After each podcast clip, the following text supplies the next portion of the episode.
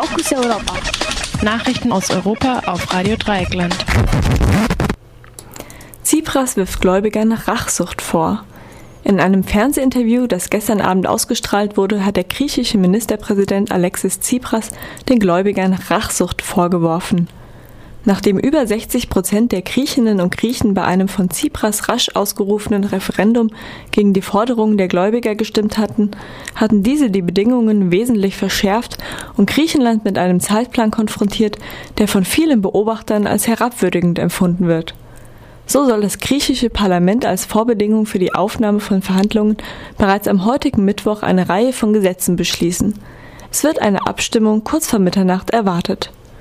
Gefordert wird die Abschaffung von Frührenten, eine Anhebung der Steuern für Freiberufler und die Besitzer von Luxuswagen und Luxusvillen. Außerdem gehört zu dem Paket eine Anhebung der Mehrwertsteuer. Die ist allerdings nur der Anfang der geforderten Maßnahmen. Die Vereinbarung sei auf Druck starker Staaten zustande gekommen und ehre nicht die Tradition Europas, meinte Tsipras in dem Interview. Mit den Worten Dieses Europa gehört nicht Herrn Schäuble wurde er noch deutlicher. Trotzdem stellte sich Tsipras hinter die Vereinbarung, weil sie einen Grexit ausschließe. Außerdem werde er noch in diesem Jahr in Verhandlungen über die Umstrukturierung der Schulden und der 35 Milliarden Euro Investitionsprogramm eintreten. IWF hält griechische Schulden für im höchsten Maße untragbar. Die Internationale Währungsfonds IWF hat seine Analyse, wonach Griechenland seine Schulden nicht tragen kann, noch einmal überarbeitet. Nach den Turbulenzen um das griechische Referendum und äh, dem neuen Abkommen mit den Gläubigern am Montag entwirft die IWF ein noch düsteres Bild von der Belastung Griechenlands. Demnach wird Griechenland bis Ende 2018 mit 200 Prozent seines Bruttoinlandsprodukts Produkts verschuldet sein. Der IWF fordert alle bisherigen und künftigen Kredite auf mindestens 30 Jahre zu strecken.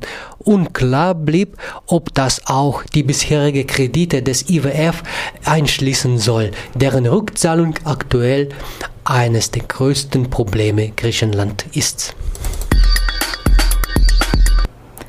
Griechenland weiter in akuter Zahlungsnot.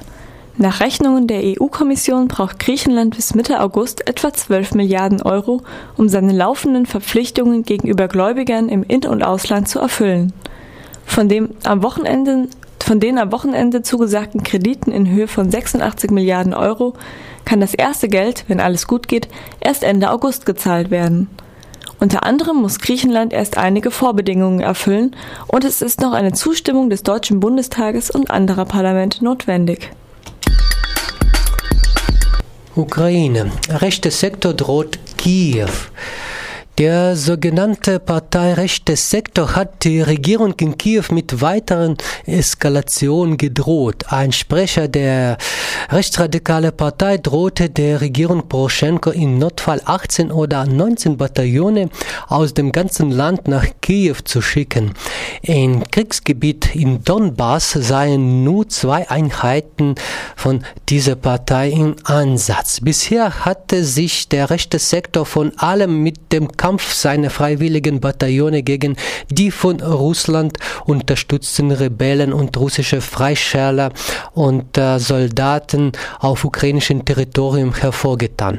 Doch am Wochenende war es weit ab der Front zu einer bewaffneten Konfrontation mit den eigenen Sicherheitskräften in Mukachewe im äh, Westukraine an der slowakischen und ungarischen Grenze gekommen. Bei dem Gefecht starben drei Menschen, davon zwei Mitglieder des rechten Sektors. Hintergrund ist wohl, dass der rechte Sektor äh, äh versuchte, der lukrativen Zigarettenschmuggel der Regierungsparteien da über die Karpaten zu Ende zu setzen. Jetzt.